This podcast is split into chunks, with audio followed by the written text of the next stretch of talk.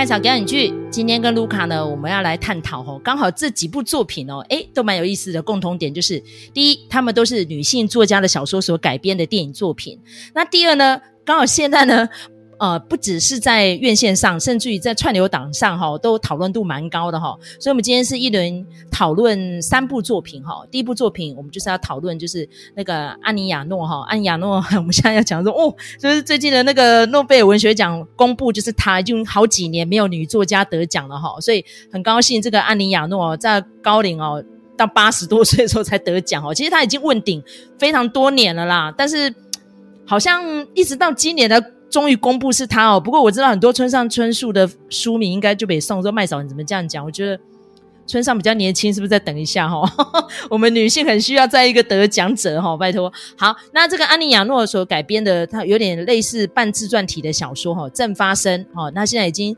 上映了大概两周左右了，我跟卢卡都进去戏院看过了，我们的评价呢也非常的好。那等一下呢，就让卢卡跟大家提点一下这个电影呈现的角度是什么，这样哈。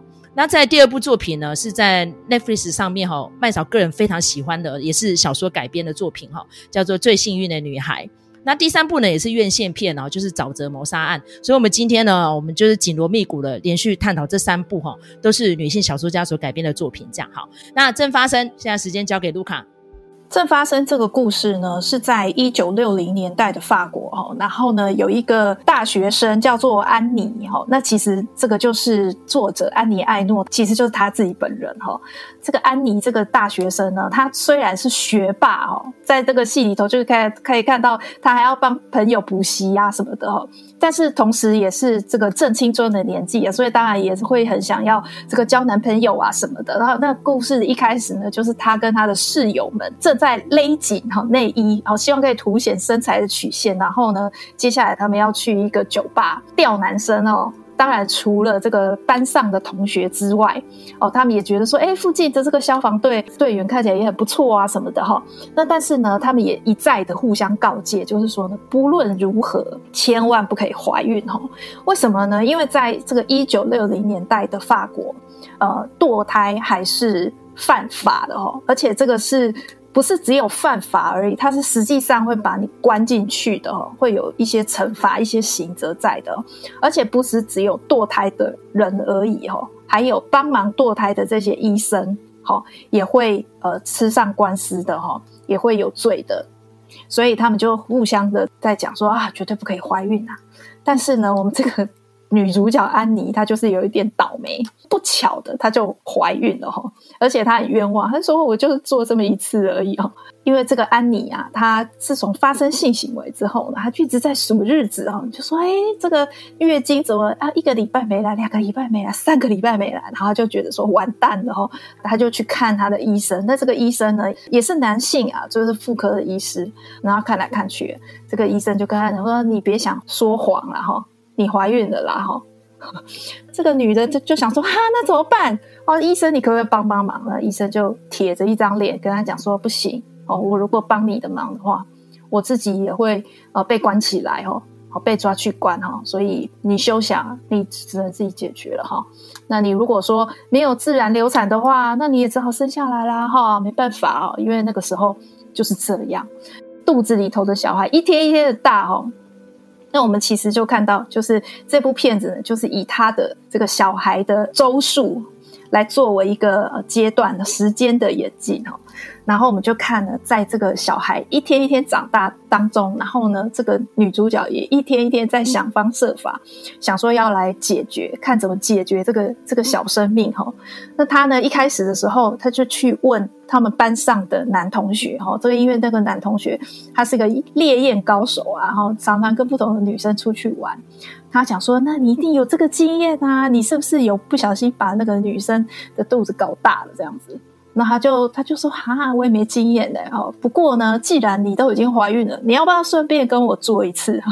这 还趁机揩油这样子，就蛮恶心的一个一个男生哦。那后来呢，他就没办法哦，那他就继续的哦寻求呃援助啊。那因为上次那个医师他已经摆明了说不会帮忙他嘛，哈，所以他就去找第二个医师。然后那个第二个医师呢，就给他一个针剂啦，哈，就意思就是说你这个打了这个针哈，可能就会流产了这样子哈。哎，结果他打了那个针之后，什么事也没发生啊。然后就觉得说怎么办？怎么办？怎么办？然后后来他就呃就跟他的呃闺蜜哈，就是他的室友讲啊，那这个一起泡男友的呃室友啊，哎，一听到这个事情，就也是一样，双手一摊，就说哦，你自己解决了哈。那个呃，这个事情跟我们无关啦哈。然后而且你哦，那个这么淫荡，不要跟你在一起了哈，还疏远他，没办法求助无门。那他就又跑回去那个第一个医生那边，然后他就医生就说，那个上一个医生是不是给你一个针啊什么的？他说对啊，他就说，哎，他给你是安胎针。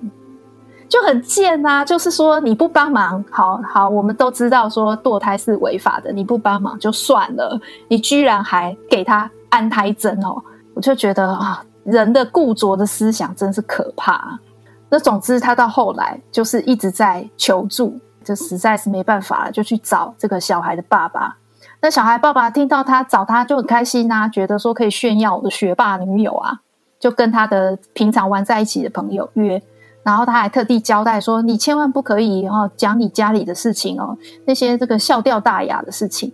为什么呢？因为这个女的她其实是那种法国的乡下长大的小孩，然后家里呢就是经营一家咖啡店，就那个身世非常的普通啦哈。那这个男友显然是家里有点钱，有钱的公子哥人，他会觉得说：哎，你不要在那边丢人现眼这样子。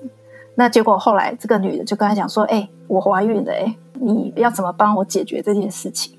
那个男的又开始了，就说：“你找我干嘛呢？吼，你我也不能帮上你的忙啊！吼，到最后就是说，不管怎么样，吼，都是这个女的自己一个人要承受的事情。那他就呃，为了这件事情啊，寻求各种的方法，吼，甚至呢，就是还拿那个烧过的那个铁棒吧，吼，然后想说，哦，我就把它刺进去子宫，然后乱弄一一通这样子。”过程很痛很残忍，但是他有什么办法呢？然后，他只能这样子，他又不想生下来哈。那中间甚至有一度，我觉得看起来他好像是要轻生的那种感觉。他可能觉得说，哦，反正小孩生下来，我的人生也毁了，因为他念书念得那么好，就是想要当老师嘛，哈。如果有了小孩之后，他的梦想就没有办法实现了啊，哈。所以他就可能有一点点这种厌世的念头。我们就看着他一直寻求方法，哦。那能不能堕胎成功？到后来，他的老师就觉得说：“哎，你平常学业成绩都很好啊，可是最近呃非常不行哎吼，你再这样下去的话，我只能把你当掉。”那他就问他说：“你是不是生病了？”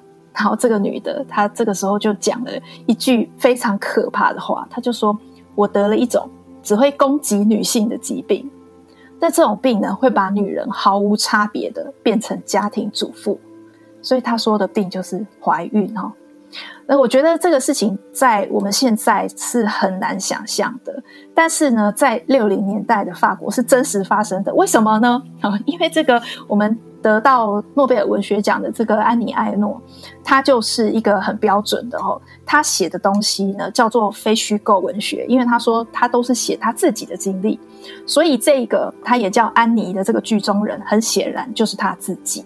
他自己就是曾经在六零年代的时候经历过堕胎的这个事情哦。那他这个堕胎经历不是只有写成这本书，这个就是记忆无非彻底看透了一切。这本书是正发生这个电影的原著小说哈。那他不是只有写这本而已，他还写了另外其他的一些作品，都有讲到他堕胎这段经历。但是很特别的是呢，他说他自己是自我的民族志学家，不是小说家。所以他也不觉得说他是在写什么半自传的小说什么的，完全不是，他就是在写他自己的经历。但是当然，他除了自己的经历之外，他也会掺杂一些别人的经历。所以他的人称是很特别，他也不是用第一人称哈，他有他自己独特的人称用法。因为他的这种独特的写作方式哦，所以意外的可以揭露一些 有关于女性生命的一些真相。那也就是他们这次哈，之所以他可以得到这个诺贝尔文学奖的一个主要的原因，大概是这样。那我不晓得，就是呃，麦嫂，你看了这部片子之后，你的感想是什么？那因为其实他哈，就是镜头的呈现啊，高度大概都是女孩子的后脑勺。所以就感觉你就是在经历他所遇到的一切，这样无论他的痛啊，无论他的彷徨，无论他的惊恐，都会经历到吼。那我刚刚是上网看了一下，说他最后也是已婚有两个孩子啦。不过因为他好像婚姻大概只有持续个十几年就离婚了，这样八零年代就是单身一人住在巴黎哦。然后再加上，因为他现在已经高龄到八十二岁了嘛，所以他其实也是看透了很多时局的变化啦。所以这个当初这个小说在改编的时候，安妮艾诺他自己也有特别出来讲说，这就是他的成长经验。那现在法国呢，就是已经除罪化了嘛，一九七五年开始，他们正式呢就是把那个呃堕胎自主权呢把它立法。那这一点在台湾就是都还没有的齁。那大家可以去回溯听我们之前有。在那个诶，那个 Roe vs Wade 哈，就是罗诉韦德案，我们有特别提到，像台湾目前为止哈，我们还是有这个堕胎罪哦，所以很奇怪就对了。你看，我们通奸也除罪了，同志也可以结婚了，但是就是还有个堕胎罪在那边哈。那但是因为索性现在也不需要配偶出来签名了，要不然以前就是那种不知道去哪里生配偶，有的根本就是未婚，那是不是很多人就会变成伪造文书哈？所以会有那样的难题存在了哦。所以我觉得，为什么他用正发生来讲，可能讲说这个问题到现在都还是会有的，而且不只是堕胎这件事情，就是对于女性的歧视跟压抑都一直都还存在着。好，那这个安安妮亚诺呢，她这样子的故事拍成这个正发生，值不值得进去戏院看？我觉得还是值得的，因为它整个画面呢，算是你不会看到就是那种非常唯美浪漫的情节，当然没有，因为它是一个这么严肃的议题。但是我觉得它的。议题呈现跟那个画面的运镜呢是非常流畅的，然后是充满了满满的情绪的哈，所以也无怪乎他拿到金狮奖哈。对，我大概可以稍微带一下，因为我们上一次已经讲了这个罗诉韦德案，那等于是美国他对于堕胎这件事情的一个呃历史过程。那我觉得法国的经历也还蛮有趣的哦，就是说在一九六零年代这个故事发生的年代。是还没有除罪化的，而且甚至就是会得到很严厉的惩罚。那在一九七一年的时候呢，呃，有三百四十三位女性，她们就共同签署了一份宣言哦。那这个宣言就是在讲说呢，这个是西蒙波娃起草的哦。那它的内容就是在讲说，对，我们是曾经进行堕胎的人。那其实，如果在那个时候他们做出这样子的陈述，等于是他们已经法律是可以追溯他们的哦。但是呢，这一群人里头呢，有一些非常厉害的人物哈，我大家可以稍微讲一下哈。这些人呢，就是呃起草的西蒙波娃，然后呢，还有凯瑟琳丹尼弗哈、玛格丽特橘哈斯、哈珍妮摩露，然后还有。安妮华达哦，你看是不是这些人都是超级厉害的人？所以呢，那个就碰到一个难处啊，就是说，对，他们都曾经堕胎过，那你法国政府你要起诉他们吗？哦，然后那个时候有一本杂志叫做《查理周刊》，我想大家应该都已经很熟悉这个周刊了哦。《查理周刊》呢，他们就在头版头看出一个漫画，他就对男性政治家问了一个问题，说是谁让这签署宣言的三百四十三个荡妇怀孕的哦，那答案很明显啊，不就你男人吗？哈，你男人没事，然后这些怀孕的女生就要被抓起来关，这不是很荒谬吗？哈，所以后来这个宣言呢，它有一个呃别名，就叫做荡妇宣言。这个是还蛮有趣的。那后来呢？一九七五年的时候，他们的呃卫生部长哦，也是一个女性哦，所以你看这个事情到最后还是女性自己要解决哦。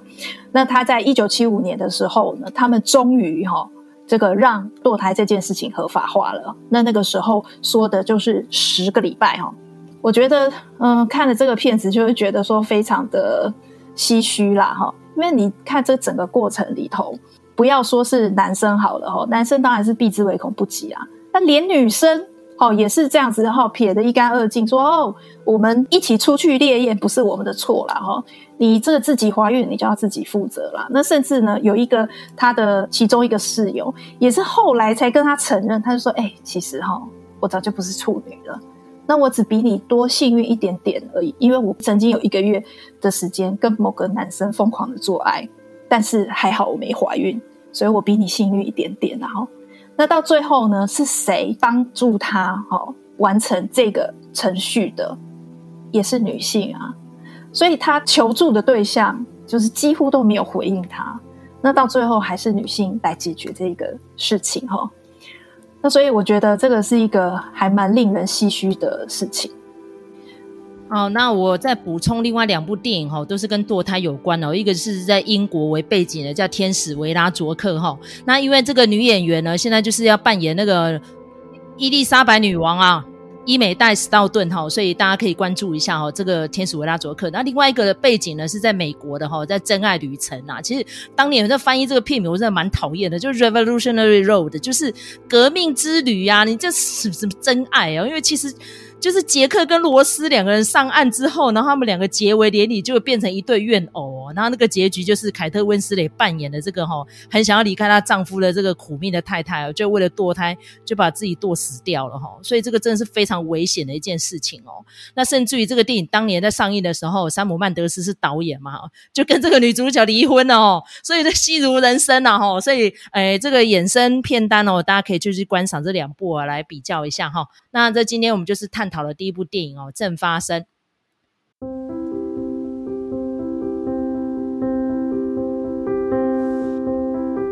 我们下一步哈要谈的是 Netflix 上面也是上架没有多久哦，现在排行还看不出来第几名啊。不过我个人看完，我是觉得嗯还蛮值得讨论的哈。这就是原作者 Jessica n o e 他写的一个小说哈，叫做《最幸运的女孩》。那其实本身小说哈，其实麦嫂大概大致翻过，我觉得并没有非常的引人入胜哦。但是电影反而拍得非常的好看哈，这是跟我们下面要去谈的下一部作品哦，刚好。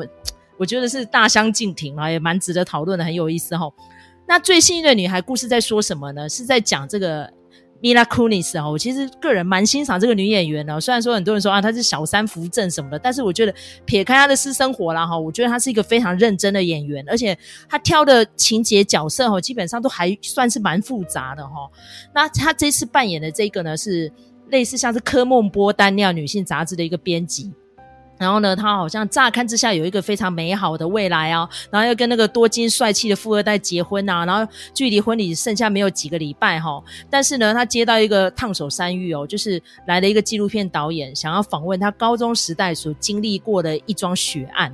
那这个血案呢，背后的故事是什么哈？这一段会有点小小的暴雷啦。如果想要看这部电影的话，你这一段先按暂停哈，看完之后回来再继续听哈。那其实他那一段校园血案呢，涉及到霸凌。然后还有就是校园的性侵事件哈。那之前我跟卢卡有谈过一部电影，就是《Promising Young Woman》嘛哈，花样女子哈。这 Emma f e n n e l 呢也是借有这样子的故事哦，改编出一个当年哦，那时候两年多前奥斯卡哦呼声非常高哈这个片子哦。那当然很多人看完觉得说哦好残忍哦，何必这样飞蛾扑火？但是这个校园霸凌跟性侵的事情到现在都还层出不穷诶，而且类似的题材一直在拍哦。一再的拍，但是有办法杜绝吗？我看很难，真的。再怎么样，这个社会上，Me Too 这个事情呢，为什么不停的都会有题材一直跑出来？就是因为这个霸权一直都在嘛。哦，无论是什么样形式的，比较严重那是肢体的，但是比较轻度的也有言语上的啊。那听说最近 Mila Kunis 去宣传这部片的时候，跟 Jimmy Kimmel 一些访谈也是跑出一堆议论嘛。Jimmy Kimmel 也是一个蛮猪哥的人啊，时不时都会去考试人家的外表啦，吼，考试人家的演艺呈现啊。哦，那不止 Jimmy Kimmel 嘛，还有另外一个是女同志的哈，Ellen DeGeneres，她不是也是这样吗？这一阵子又有很多人说，哦，曾经被他霸凌过啊，然后她是一个完美主义啊，然后非常哎瞧不起人的一个一个女性哦，所以男的也会这样，女的也会这样，所以权势哦。不用说性交啦，权势压迫到处都有。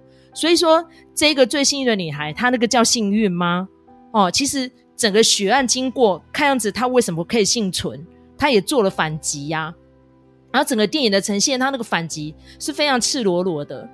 那他其实是把小说的一些环节哈去掉一些比较枝微末节的，因为小说前半段一直在讲这个女主角多拜金然后多肤浅呐，然后都会讲一些违心之论，为了迎合她的婆家啊，迎合她的上司，然后为了要在呃曼哈顿这个纸醉金迷的地方求生存，就是 gay 掰哦。那这阵子也有蛮多 gay 掰的影集啦，比如说像那个什么合伙人之路啊，麦嫂一看就直接把它 can 掉了，那我就不是我要看的，我要看的就是赤裸裸剖析的这个戏才是我要的哈。只有这个女主角的 gay 掰到最后反噬了自己，为什么？因为她其实不是这样的人。她在高中的时候，她是一直受到霸凌，甚至于连性侵都不能讲。那前一阵子，其实我们也有提到那个 Stanford 大学性侵案，到最后不是还扛着床垫上去嘛？哈，然后后来还发生了那个恶血，里面那个女主角说，哦，她为什么会后来会吸金呢？变得这么坏，就是她以前也是被性侵，然后家里人叫她不要追究，然后学校也不想要帮她平反，就是这样子。然后再加上就是他们就会先检讨被害者吗？你为什么要喝那么多的酒？那你为什么要去跟人家 party，然后搞群交？不就是你制造机会？就好像都是女人的错哎、所以那时候我们就。刚看完了这个正发生，然后 Netflix 上架这部电影，我就跟卢卡敲碗说，要办来研究一下，到底这个片子为什么讨论度那么高？果然，你看那那个呈现又是这么赤裸裸。不过好在这个女主角的反击的动作，我是觉得，嗯，虽然不至于大快人心，但是让我感觉到是还是有一点欣慰的啦。哦，所以不知道卢卡你看完的想法如何？那刚刚麦嫂大概陈述了一下最幸运的女孩哦，她在跟大家阐述什么样的故事？哈。那卢卡有看这个电影吗？吼，所以你看完之后你的想法呢？因为其实我觉得里面有一些句子，我觉得还蛮有意思的啦。比如说她就是内心的话，跟她实际上想要讲的是互相吐槽的，然后她最后就融合为一了吼。所以她有骂她的婆家，也骂她的主管，然后呢，他也批评了他生活周遭一些非常假掰的人吼。然后最后呢，他也做出了该做的反击啊。我觉得虽然不至于大快人心，但我觉得也算是颇为疗愈啦吼。所以不知道卢卡你。看完之后你的想法如何？而且我真的要给米拉库尼斯一个奖，一个鼓掌，真的，我觉得他真的表现的还不错，嗯，进步很多。好，你谈谈看对这部片的想法吧。其实因为我就是呃接连下来看的，然后我就会觉得正发生跟最幸运的女孩，他们都在讲一件事情，就是说很多发生在女生自己身上的事情，女生都要负责消化这一切，可是。也不是他去勾引那个男的啊，然后这个男的就是这样强暴他。啊，然后甚至后面的那个呃血案，那也不是他也没有跟他商量啊，但是他就就会有人就说哦，就是因为你们跟他商量好啊，然后你们想要用这种方法来报复嘛，就把他从受害者变成嫌疑犯，所以我觉得看了之后觉得很很难受，可是一方面又觉得说跟我们的生长经验是嗯。还蛮符合的，就是说，在我们身上发生的很多事情，其实都不是我们要负责的，但是到最后，我们自己都要负责去解决它。我觉得这是一件很不公平的事情。诶，我最印象深刻的就是他最后跟那个他一直避之唯恐不及的那个坐轮椅的那个人啊，是他的这个就是当初强暴他的人哈，他就讲说，你知道我跟你。还有跟那些就是呃校园枪击血案的那些嫌疑犯最大的差别是什么？他就说我的恨意就像一氧化碳一样，而且只有对我自己有毒而已。我觉得那就是一个很大的不同哦。为什么我们说我们今天都会说什么有毒的男性气质？那个有毒的意思是什么？其实就是你总是对外发散嘛。哦，像这个呃被。被枪击到这个半身不遂的这个人，他就这样子讲啊，就是哦，都不是我的错啊，都是谁谁谁怎样怎样啊，然后我那时候喝酒啦，我神志不清什么什么的，就是他都有借口，好，不是他的错，就撇得一干二净。可是呢，哎，你喝醉然后影响到我，哎，你强暴了我，哎，你不用负责吗？你说一句就是喝喝醉了，这样就可以解决吗？所以我觉得真正有毒的是这种态度，就是都是别人要。负责别人要处理，我都没错。那像他那些就是呃，就是去制造枪击血案的那些人，其实也是啊。哦，他们呃，他们不是被强暴，他们就是被霸凌嘛。然后，但是呢，他不准别人讲。然后，而且就是这个女的，当这个女的被强暴，然后她决定要忍忍气吞声，好不揭露这一切。哎，他们反而这两个男生反而在那边气噗噗。这到底是什么逻辑呀？就当事人都不想要讲了，那你们干嘛逼他讲？然后还觉得说他这样子不对什么的，害到你们，就觉得说这真的非常荒谬。所以我我会觉得说，真正有毒的是这件事情，就是你们什么事情都要怪给别人，推给别人。然后女生呢，就变成是她所有的行为，她都要反求诸己，是不是我做错了什么，才导致这样子的后果？我觉得这非常不公平。而且也就是的确是我们从小到大的一个基调吧，哈。女生发生什么事情都先思考自己做了什么错，然后自己发生了什么问题啊。但是呢，有一些人的思考方式显然不是这样子，发生惨剧他都先想别人怎么样怎么样，好，然后就把问题推给别人，都不是自己的错。所以我觉得其实跟正发生一样哦，他这个 Jessica No，他后来也有说，其实这就是他本人的经历，他把它写出来。好，那所以我我会觉得，光是，如果我们从这部片子的结局来看的话，就可以清楚的知道，就是说，光是把自己的经历说出来、表达出来，这就已经是一种力量的展现，这就已经是一种勇气了。那唯有。这样子的去诉说当时的事情，才可以清楚知道自己是怎么样的一个人。否则，他就是他如果不这样子做的话，他一辈子活在谎言里头。然后呢，他呈现出一个连他自己都不认识的自己，那那个呃，过着那种假面的生活，然后内心跟外表的言行越来差异越大。这是一个健康的生活吗？非常不健康。所以我觉得后来还好，他有做出那样子的一个呃转变，然后有做出那样子一个揭露。我觉得那个不是只有说呃他可以比较踏实或什么的，我觉得其实对他的心理健康是有帮助的。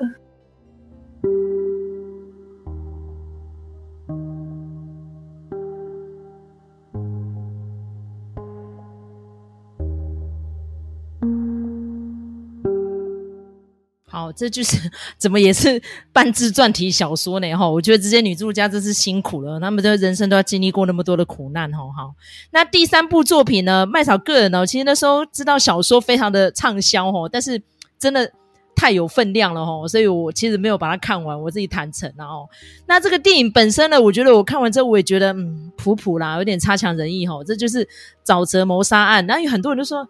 啊，这个是什么悬疑小说吗？我说其实也不是，因为其实他电影里面就有提到说，哦，这个女主角呢，其实她就是。长期被忽视嘛，哦，他父母相继离开，然后他是在家庭暴力的威胁之中长大的，然后所幸他的爸爸也在他九岁的时候，也就人就消失了，这样，所以他等于是自己照顾自己，然后，所以我在看的过程当中，我就跟卢卡说，哦，只差一点就变成大地的女儿，诶，就是当年这个哇，这个也是蛮辛苦的一个小女孩，哈，这个是由谁扮演的？Jodie Foster，哈，她就是因为妈妈中风嘛，哈，所以她就变得小时候没有一个正常的学习语言的管道，就变得好像有点失语。这样子，然后就研发出自己的语言出来，然后想说，诶，这个沼泽女孩，因为她还有到镇上去跟人互动啦，所以她就变成还是有一点点社会化。可是就是因为她的生长环境的关系，所以她没有办法融入校园，然后也没有办法跟一般正常的人做一些呃交流啊什么的，然后就陆续有两个帅哥男性侵入了他的生活，这样子，然后其中有一位呢不幸身亡，然后他就被误解为是祖先。所以要怎么样的去洗刷冤屈，然后他跟这个老律师哈，这个大卫史威莫之间怎么样的互动这样子？所以，我这个看完平铺直叙，我并没有很喜欢，因为第一，它其实也不是什么烧脑片，大概可以知道它那个环节这样子，然后也有一点像是手札情缘这样 notebook，然后因为他在回溯嘛，对不对哈？然后到最后呢，诶，真相是什么样子的这样子哈？好像这个交代这情节又有点。薄弱这样，所以我觉得前面这两部作品这么精彩，然后后来我就看了《沼泽谋杀》，我就觉得嗯，好像也还好。不过再怎么样，我觉得女性作家这一阵子好像是一股势力哈，蛮多人哦，就是争相都把这些女性作家的作品拿来改哦。就是自从那个控制 Gillian Flynn 之后，哇，大家都很喜欢去找这些女作家。其实像之前我跟叉叉 Y 有录那个历史上今天嘛，他有讲到东方快车。首发那一集哈，就有提到阿加莎·克里斯蒂，哎、人家目前为止是卖座仅次于圣经的作家哦，那更不用说她是女性哦，而且她因为高龄嘛，她也很多产哦，她创作的小说八十多本哦，你想想看，哎、女性写作也是不简单的，而且不一定都是写言情小说呢哈，人家也可以写一些社会事件呐哈，或者说写一些谋杀，写一些像侦探小说之类的，也可以写得非常的好。呃，我可以讲一下那个，就是这个沼泽谋杀案的这个主角，因为我那时候在看预告的时候，我就觉得说，诶，为什么会这样？哈，因为对于一般的观众来说，哈，可能这个女主角她还是生面孔。但是其实他已经非常大红大紫了哈。这个如果大家有看过影集《正常人》的话，就应该知道我在说什么哈。那我觉得《正常人》这个，就是如果大家觉得说，哎，还还蛮喜欢这个女主角的气质，那也对于女作家改编的作品有兴趣的话，也是蛮推荐呃可以看《正常人》这个影集的哈。那这个呃主角，这个女主角呢，她叫做黛西·艾德加·琼斯。那他呢？我我觉得还还蛮有趣的哈。之前我在看这个 Disney Plus 上面有一部串流的电影，叫做《恋爱誓言》，誓是那个吞噬的誓，就他跟那个呃 Sebastian Stan，就是冬冬兵哦两个人演的。那那部片子也是尺度有点大，有点血腥。那如果胆小的人不要看，但是它就是也是一个呃惊悚片小品这样子。那我在看那部。电影的时候，我就觉得，哎，这个女的感觉很眼熟，她长得跟安海瑟薇有点像。对，我觉得她就是英国英国版的安海瑟薇。我会觉得她的长相就是就是属于那种就甜美型的这样子，但是我觉得她也是有在挑戏啦。哦，那包括像正常人，就是让她跟男主角两个人一炮而红啊，那里头有非常大量的裸露跟性爱的镜头。那个东西演起来也是不简单，所以我觉得，如果说大家对这个呃女生演员有兴趣，其实是可以继续追她的作品啦。